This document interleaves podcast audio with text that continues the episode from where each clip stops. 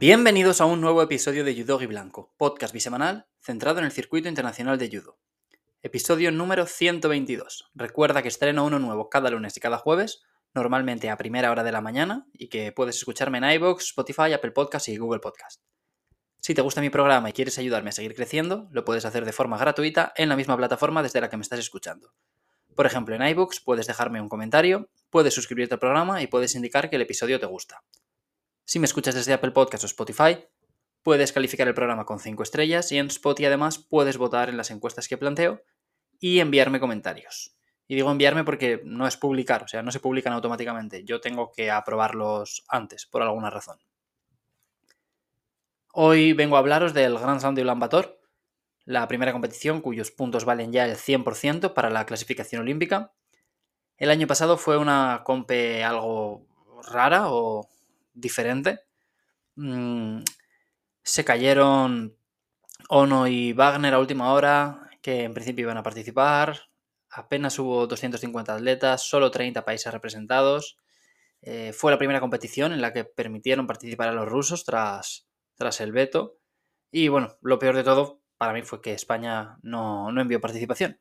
Si no recuerdo mal, cayó un poquito antes de los Juegos del Mediterráneo y luego estaba el Grand Slam de Hungría y el Grand Prix de Zagreb y nuestros judokas pues optaron por esas tres competiciones. Este año es distinto porque la participación es mayor, unos 100 judokas más, habrá creo que son 15 países más eh, con representación y sobre todo hay varios españoles en la lista, que eso sí, tienen el listón muy alto después de lo que vimos en Kazajistán. No me enrollo más, que hay mucho que comentar y empezamos con las chicas. Menos de 48 kilos, tenemos tres top 10 mundiales, que son la portuguesa Catarina Costa, la española Julia Figueroa y la mongola Gambatar, números 8, 10 y 9 del mundo, respectivamente. Junto a Julia hay otra española en la lista, Mireia La Puerta, que también parte como cabeza de serie, y si la lista no, no cambia, que ya es mucho asumir, porque muchas veces se cae alguno de, de los participantes y tal, en principio se, enfrentarían en unos hipotéticos cuartos de final. La que ganaría iría a semis contra la ganadora del hipotético duelo entre Gambatar y Tanzer y la otra, pues a la repesca contra la derrotada de este cruce que os comento. Hay otra mongola entre las cabezas de serie, que es Babudorg, y hay alguna otra pareja de compatriotas más que es interesante, como Rishon y Malka. Mi certeza es Babudorg, la segunda mongola en cuestión, Gambatar ha estado mejor últimamente, pero creo que ya va por un lado más sencillo del cuadrante. Mi decepción sería Tanzer, porque creo que no llegará a cuartos y que si lo logra, pues perdería primero con Gambatar y luego con Julia o con Mirella, con la que saliera derrotada del duelo entre españolas. Y para sorpresa, pues barajo tres nombres sobre la mesa. Hay dos rusas, que son Giliazova, con más experiencia y que fue subcampeona en Tayikistán hace unas semanas, y Kubulova, que ganó el Europeo Junior hace un par de años y, creo que ese año fue subcampeona del mundo junior también. El tercer nombre en discordia es la japonesa Hikari Yoshioka, vigente campeona del mundo junior, campeona del mundo cadete en su día, y a la que ya vimos en el Grand Prix de Alta Austria, donde ganó con ciertos apuros a Lois Petit y perdió contra Milani una ronda después. Y creo que me quedaré con, con Kubulova por cambiar un poquito y no empezar a meter ya, ya japoneses. Menos de 60 kilos, primera categoría masculina. No hay representación española, pero sí una muy buena lista. Hay dos top 10 mundiales, el representante de Taiwán Yang y el surcoreano Lee, números 1 y 3 respectivamente. Vemos a un par de parejas de compatriotas entre los cabezas de serie, Lee y Jeon de Corea, y dos mongoles, los dos en Taiwán. En principio, los coreanos no se cruzarían hasta el bloque final, pero los mongoles sí podrían verse las caras en semis o repesca. Mi certeza es el japonés Nagayama. Ha disputado 14 Grand Slam en su carrera y ha peleado por las medallas en 13. Solo falló en París 2017, donde cayó en segunda ronda contra Urozboev, tras eliminar a Fran Garrigós en su primer combate. Y en 12 de esas 13 ocasiones subió al podio. O sea, solo ha sido quinto una vez, que fue además en su última participación, eh, Tokio de, 2022. Nueve de las 12 medallas que ha ganado en Grand Slam han sido de oro, y entre ellas la, la obtenida en este Grand Slam el año pasado. Así que creo que es una apuesta bastante segura. Como decepción, mi nombre es Eric Bayev, que viene del palo de no pelear por las medallas en el Grand Slam disputado en su país la semana pasada. Y como posible sorpresa me quedaré con Abdullaev, que ganó en Tayikistán. Eh, y por cierto, tras la plata de Revol el fin de pasado, en este Grand Slam, Francia envía a Valadier Picard y a Buda. Tiene, tiene muy buenos nombres Francia en esta categoría. Menos de 52 kilos, 5 top 10 mundiales, la uzbeca Keldilorova, la húngara Pup, la francesa Bouchard, la israelí Primo y la alemana Ballhaus, números 4, 5, 6, 8 y 9, respectivamente. Vemos que hay una española en la lista, Estrella López, que parte como cabeza de serie, y se cruzaría en unos hipotéticos cuartos con Keldilorova, eh, en lo que sería pues una, una, reedición del duelo del Campeonato del Mundo, y en semis o repesca iría contra Ballhaus o contra Primo, todo hipotéticamente. Mi certeza aquí es Bouchard, porque me parece la más fiable de la lista. A mí me gusta más que el Dillorova, pero la francesa es mucho más constante y creo que no fallará aquí. Como posible decepción me quedo con la suiza Kosher, que de ese cruce con Pup, Bouchard y Bisrelt es la que saldría peor parada, porque Pup y Bouchard ahora mismo me parecen superiores o muy superiores y Bisrelt compite en casa, porque ella es mongola, pese a que ahora represente a Emiratos Árabes Unidos. Como posible sorpresa, me tiende al Kagbasuren, que me mola mucho y además compite en casa, pero voy con alguien que seguro que tiene una espinita clavada. me. La japonesa, bicampeona del mundo, tiene varias cuentas pendientes en este Grand Slam. Hay cuatro rivales que la han derrotado entre el año pasado y este. Ballhaus en la final del Grand Slam de Tashkent este año, mm, Bouchard en París en 2022, Keldilorova en la final del Campeonato de Asia del año pasado también, y sobre todo la coreana Jerin Jung en este mismo escenario y en primera ronda del del Grand Slam de Ulan Bator del año pasado. Menos de 66 kilos, hay tres top 10 mundiales, los mongoles John Don Perenle y Batok Tok y el subcoreano Ambaul, números 3, 9 y 10 respectivamente. Hay dos españoles en la lista, ambos cabezas de serie, David García Torné y Alberto Gaitero Martín. David se pegaría con Gobert en unos hipotéticos cuartos y luego en semis o repesca con John Don Perenley o Najafov. Molaría un huevo verle hacer las semis con John Don Perenley cuando le entrevisté nos contó que solo han coincidido una vez en un training camp y Gaitero se cruzaría en cuartos con Ambaul y en semis o repesca con Batoktok o Kirgizbayev. También sería súper chulo ver a Alberto con Ambaul porque creo que solo se han pegado una vez en competición internacional y hace mucho tiempo, como que en 2019 o por ahí, con victoria para el coreano. Podríamos poner a cualquiera de los españoles como certeza porque han sacado medalla en sus dos últimas compes, pero voy a apostar por John Don Perenley el año pasado no pudo ganar aquí, aunque sacó un bronce en un combate muy sufrido contra Vieru, en el que creo que se pone dos sidos eh, a cero en su contra y consigue remontar y aguantar hasta sacarle los tres sidos al moldavo. Como decepción me tiendo un poquito decir a Baul, pero no me atrevo y tampoco quiero que se la pegue, así que voy a decir a Najafov. Y como posible sorpresa me quedaré con el japonés Fujisaka, que es el vigente campeón de Japón y que disputará el segundo Grand Slam de su carrera tras la plata obtenida en París 2021, donde perdió en la final contra su compatriota Tanaka, pero derrotó, a rivales de la talla de Abulatze, William Lima, Orlando Cazorla y Walid Kiar. Eh, vaya caminito hasta la final le tocó. Menos de 57 kilos, creo que esta es la mejor lista y si no lo es, eh, andará cerca. Yo diría que es la mejor. Hay cinco top 10 mundiales, que son las canadienses de Gucci Klimkate, la surcoreana Mimi Hu, la mongola El Togo y la israelí Nelson Levy. No hay representación española. Yo no sé qué criterios seguirán en Canadá para decidir en caso de, que las dos sigan tan arriba cuando acabe el ranking, pero lo cierto es que ahora mismo de Gucci le saca casi 1500 puntos a Klimkate. Y ahora que los puntos empiezan a valer doble, si de Gucci sigue mejor, pues la distancia va a ser casi insalvable. Y a lo mejor no hace falta ni siquiera recurrir a, a ese combate que pensaban organizar entre ellas, al mejor de tres, o, a decidir como finalmente decidieron, que creo que usaron el campeonato del mundo en 2021. Ya os digo, yo no sé, no sé qué criterios seguirán, pero os molaría ver una final entre ellas, aunque no creo que eso pase, porque para ello Klimkate debería derrotar en semis a Mimi Hu y no, no acabo de verlo. Y ojito de Gucci, porque en semis también tendría un hueso, que es la rival que la dejó fuera en octavos del campeonato del mundo el año pasado, la mongola el Kagwatogo que además aquí iba a competir en casa. Mi certeza es Mimi Hu, como casi siempre. Mi decepción es Cácer, y aunque podría ser Telma Monteiro, creo que será la que pierda la, repesca de, estas dos, vaya, pero cualquiera de las dos me serviría. Y la verdad es que no imagino demasiadas judocas dando la sorpresa aquí. Eh, creo que de entre Deguchi, Klimkate, Hu, el Kagbatogo, Nelson Levy y Tamaoki habrá por lo menos 4 o 5 eh, en el bloque final. Pero, pues por quedarme con un nombre, mm, me, bueno, citaré a alguien también bastante recurrente por aquí, que es Smith Davis. Aquí no he metido en japonés como certeza ni sorpresa, y eso que está Tamaoki, que este año ha ganado Tashkent, y que El año pasado fue campeona de Asia y ha sacado medalla en sus cinco últimas salidas, pero hay que intentar darle un poquito de variedad. Menos de 73 kilos, eh, no hay ningún top 10 mundial en la lista. En principio iba a estar el canadiense Margelidon, pero se ha caído. Y también se ha caído el ruso Magmadbekov, que no estaba en el top 10 todavía, pero también figuraba entre los seleccionados para disputar este Grand Slam. De hecho, esta, esta categoría se ha convertido en algo mucho más asequible ahora que no están estos dos, porque eran dos de los claros candidatos a, estar en la lucha por las medallas. Hay solo un español, José Aranda. Sorprende la ausencia de Sendo Chir, el campeón del mundo del año pasado, que, bueno, es mongol, pero tenemos a, otro representante de Mongolia entre las cabezas de serie, que es Batzaya, el ganador del Grand Slam de Tiflis este año.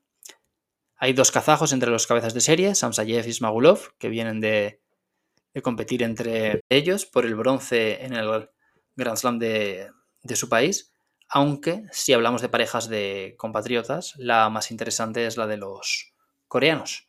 Por un lado, tenemos a Kang, que parte como cabeza de serie, y por otro lado está Wang Hili, el campeón olímpico de 2004 y campeón del mundo de 2003, si no recuerdo mal, que parece que vuelve al ruedo. Iba a disputar, creo que era el Grand Slam de Abu Dhabi el año pasado, pero se cayó de la lista a última hora y parece que le veremos aquí. Él estuvo en los Juegos de Brasil como entrenador del equipo de Corea, en Río de Janeiro, y bueno, no sé qué esperáis de él, pero eh, yo creo que es, es bueno para el judo que esté y que, miren, en una categoría que tiene una lista algo flojilla, pues él va a ser el, gran atractivo. Como sorpresa, me voy a quedar con el japonés Oyoshi, que en su última participación, que fue el Grand Slam de Tashkent, perdió en su primer combate contra Nils Stamp, pero que tiene varias medallas en Grand Slam. Como decepción, pues la verdad es que veo varios mm, caramelitos, pero voy a quedarme con el irlandés Joshua Green, y como certeza, pues quizá batalla por competir en casa. Menos de 63 kilos, hay tres top 10 mundiales, la canadiense Boismin Pinard, la australiana Hacker y la representante de Israel Sadir. Dos españolas en la lista, Cristina Cabaña, que no entra como cabeza de serie por los pelos, y Sara Padilla. Las dos vienen de un muy buen resultado en su última participación. Cristina fue quinta en Kazajistán y Sarai fue subcampeona en Tayikistán. Y ojalá puedan repetir aquí. Eh, ese buen resultado. No necesariamente quinta y segunda, pero sí, o sea, molaría verlas pasar rondas y meterse en la lucha por las medallas. Junto a Salir hay otra israelí en la lista, que es Semes. Y bueno, ya centrándome en el pronóstico, pues como certeza voy a quedarme con Sofía Ozbas, la húngara, que ganó un bronce en el Campeonato del Mundo hace unos meses y es uno de los grandes talentos jóvenes de esta categoría.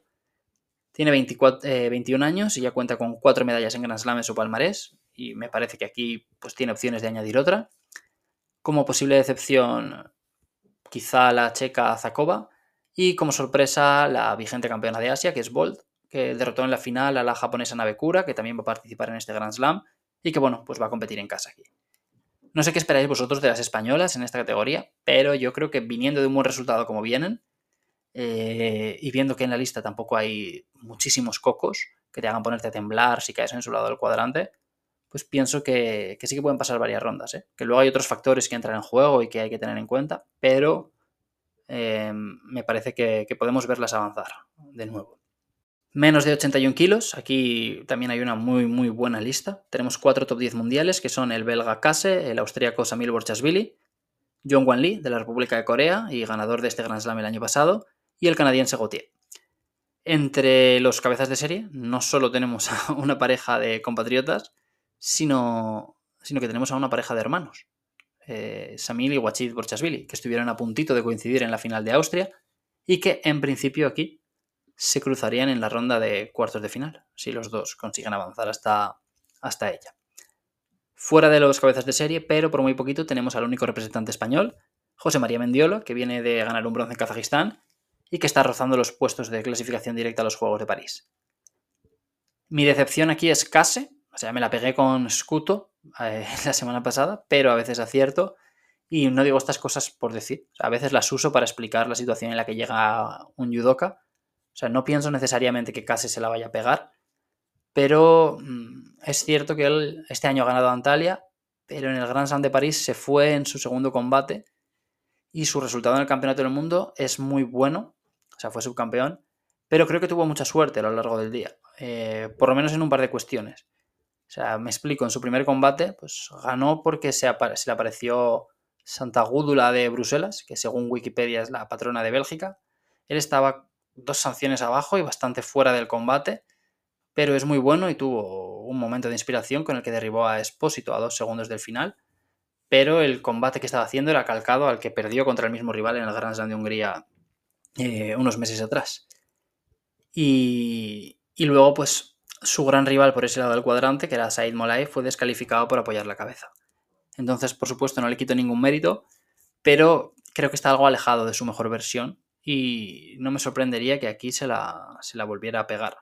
Aunque es cierto que, que, bueno, si consigue llegar a cuartos, en principio no, no tendría unos cruces muy duros, pero hay varios judokas fuera de, de los cabezas de serie, como casi siempre en esta categoría, que te pueden, te pueden dar un susto. Dicho esto, pues ahora será, será subcampeón, pero me arriesgo y lo pongo como decepción. Como certeza me quedo con Lee, o sea, pienso que va a salir campeón, eh, no tengo muchas dudas aquí, o sea, no es que crea que vaya a luchar por las medallas, es que creo que va a salir campeón. Y no sé, me parece el mejor judoka, el más vistoso y con el que mejor me lo paso de todos los que hay.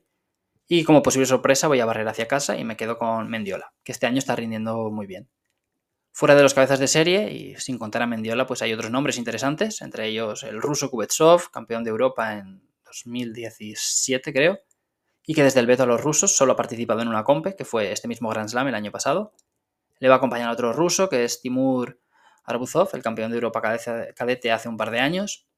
Y, a ver, podríamos nombrar a muchos más, porque como siempre hay un nivel medio eh, bastante alto, pero, pero creo que voy a moverme ya al siguiente peso, que es menos de 70 kilos, donde hay tres top 10 mundiales, que son Vetko de Croacia, la número 5, Teltsidou de Grecia, que es la número 6, y Woodgrade de Alemania, que es la número 10. Mm, entre las cabezas de serie aparece Taimazova, que por el motivo que sea al final no participó en Kazajistán. Volvemos a ver a la japonesa Tanaka, que el año pasado ganó Tel Aviv y fue quinta en el Mundial, pero ya no la habíamos vuelto a ver. Iba a ponerla como certeza, pero no me la juego porque a saber cómo llega. Creo que ya ganó el Campeonato Nacional de Japón en 2021 y 2022, pero este año no participó, creo, y no sé por qué será. Tampoco voy a escoger a Taimazova porque me da miedo que vuelva a caerse de la lista, así que voy a lo más o menos seguro y me quedo con Telsidu, que hace unos días ya, ya ganó en Kazajistán. Como posible decepción, mi apuesta es Nazarova, porque ha estado en 9 Grand Slam y nunca ha disputado el bloque final. Y como sorpresa, aunque no sé si habrá muchas en este peso, voy a quedarme con la coreana Han, que es cierto que he visto que en 16 Grand Slam solo ha peleado por las medallas una vez, pero en 2021 ganó el Campeonato de Asia, aunque lo hizo en un peso distinto, en 63. El año pasado, ya en menos de 70, fue quinta. Este año también ha sido quinta en el Gran Prix de Portugal, así que a ver cómo lo hace aquí. El objetivo para que se cumpla el pronóstico es, que luche por las medallas, así que un quinto puesto eh, me daría el acierto. Menos de 90 kilos, solo un top 10 mundial, el número 8, que es Christian Toth de Hungría. No hay más top 10 pero vemos a otros judokas destacados entre los cabezas de serie. Está el serbio Magdov, campeón del mundo en 2017, que buscará su primera medalla del año en su quinta participación. Y el francés Alexis Mathieu, que empezó el ciclo olímpico más o menos con buen pie, con un séptimo puesto en Ulan Bator eh, el año pasado. Y solo ha subido al podio una vez, pero escogió muy bien el día en el que hacerlo. Fue subcampeón del Masters, dejando por el camino a Toz, a Gibniasvili y a Maisuradze, entre otros. Ese resultado le sirvió para distanciarse de sus compatriotas, pero otros franceses han conseguido buenos resultados en esta categoría recientemente. Hemos visto dos medallas consecutivas para Claire que ya suma tres este año, y una para Engayab Hambu. Fuera de los cabezas de serie hay varios nombres molones, pero yo destacaría sobre todo a dos de ellos. El primero es Igolnikov, campeón de este Grand Slam el año pasado, tras derrotar en la final a Bobonov. Y al que este año solo hemos visto en el Campeonato del Mundo, donde pareció falto de ideas o algo fatigado, quizá fuera de forma. Perdió en su primera intervención contra Sherov, un rival al que había ganado en sus dos enfrentamientos previos con bastante solvencia. Pero yo confío en volver a ver al ruso en buena forma y me quedo con él como posible sorpresa, porque, bueno, ya os lo conté cuando hice la previa del Campeonato del Mundo. O sea, me, me ha hecho sufrir tanto que le tengo muy arriba. O sea, quizá no sea tan bueno como yo imagino, pero cuando Nico dominaba esta categoría, él era el rival que recurrentemente le ponía contra las cuerdas. Que eso no significa que sea el mejor, porque a veces simplemente tienes un estilo muy marcado, un estilo X que va bien contra un estilo Y, pero que no funciona contra un estilo Z. Pero bueno, yo me voy a quedar con él. Y el segundo nombre así molón, fuera de los cabezas de serie, es Tajima, el japonés, que este año estuvo en Tiflis y ganó un bronce, dejó un par de leches eh, chulas contra Gimniasville y contra Zhang, y a ver qué tal lo hace aquí. Como certeza, mi apuesta es Usto Pirillón. Su última participación fue en casa y ganó el oro en ese Grand Prix de, de Dusanbe, Tayikistán. Y mi posible decepción es alguien a quien ya he nombrado, que es Alexis Matthew. Da un poquito de pena no ver a ningún español en este peso, después de haber visto a dos el fin de pasado, porque anima mucho ese último día de competición. Siempre es un poco más rollo cuando no hay españoles, la verdad. Y encima si rinden también como Tato la, la semana pasada, pues todavía mejor. Pero bueno, no sé si a lo mejor se están reservando, porque un fin de después de este Grand Slam, ellos, bueno, empiezan los, los juegos europeos y en principio tanto Tato como Dani Nieto van a estar allí. Pero bueno, habría, habría molado verlos por aquí. Menos de 78 kilos, categoría sin representación española, pero con tres top 10 mundiales, que son Lanir de Israel, Wagner y Bem de Alemania. Números 3, 5 y 10 del mundo, respectivamente. Hay varios campeonatos del mundo en la lista, porque a Lanir y Wagner se les suma Mami Umeki, de Japón, que además es quien ganó este Grand Slam el año pasado. Es una tontería, pero lo que más me apetece en este peso es ver a, a Lanir debutar con el dorsal rojo, yo no contaba con ella para ser campeona ese día. Eh, sí, quizá para subir al podio, pero Belandi y Shumeo llegaban en muy buena forma. Y estaba también la campeona olímpica Jamada, pero Lanir ese día arrasó. O sea, se cargó a Belandi y Shumeo, de hecho.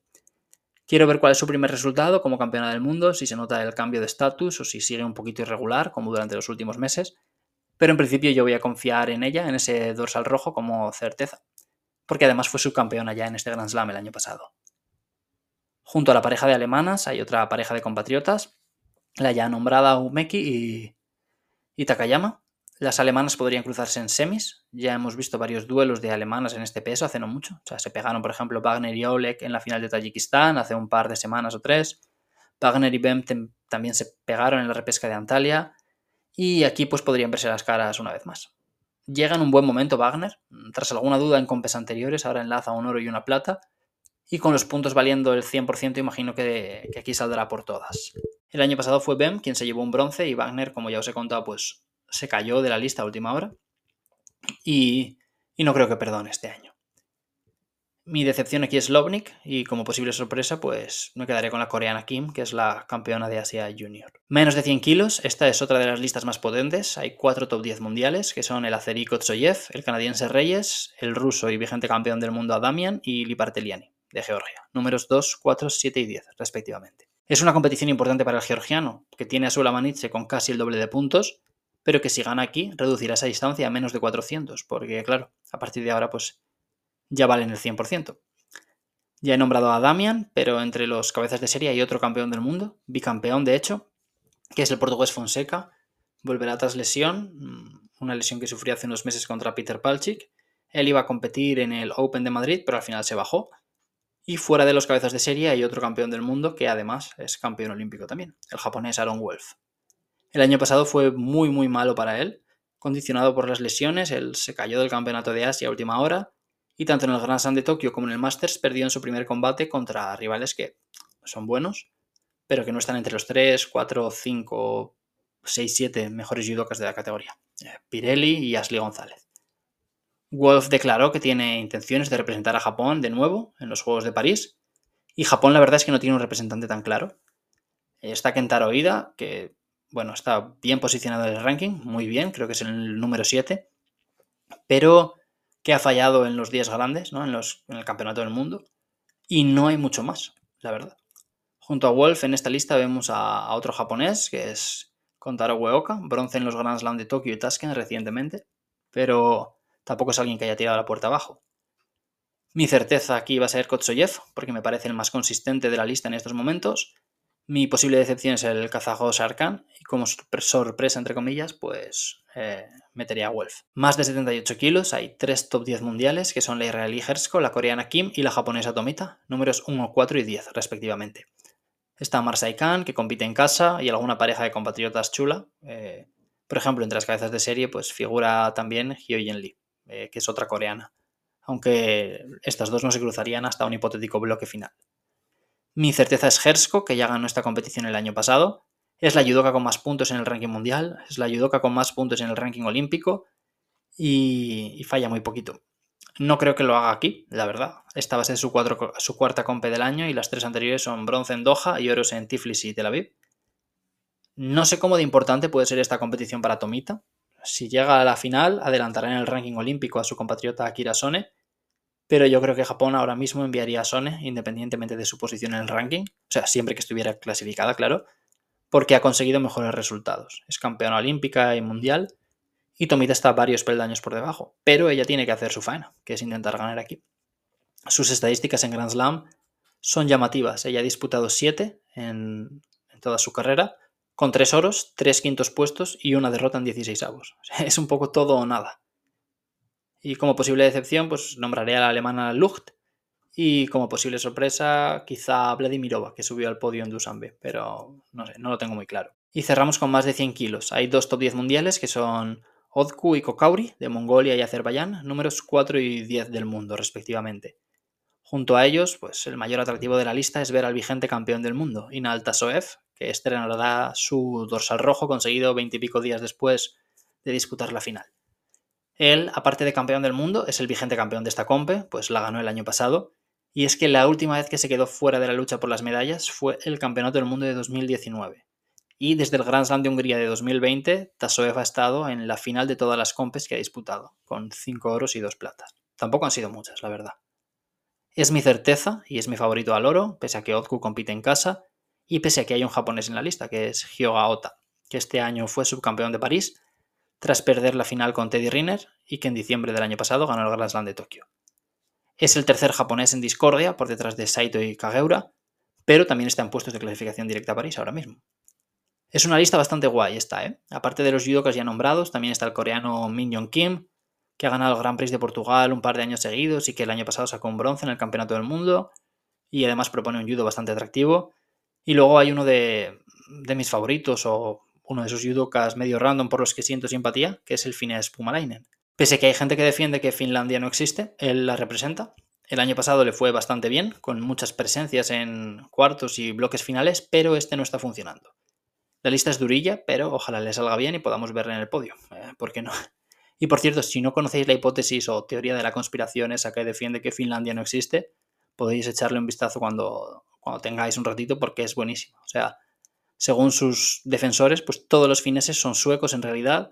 Helsinki está al este de Suecia y donde se supone que está Finlandia, pues los mapas están manipulados porque en realidad hay un mar y es un mar en el que los rusos dejan pescar a los japoneses eh, siguiendo un acuerdo clandestino que tuvieron tras la Primera Guerra Mundial y luego los japoneses, los japoneses transportan este pescado hasta Japón desde Rusia en tren diciendo que en realidad están importando productos de Nokia. O sea que toda la creación de, de la compañía que fabrica teléfonos Nokia es, es una gran tapadera para cubrir esta, la no existencia de Finlandia.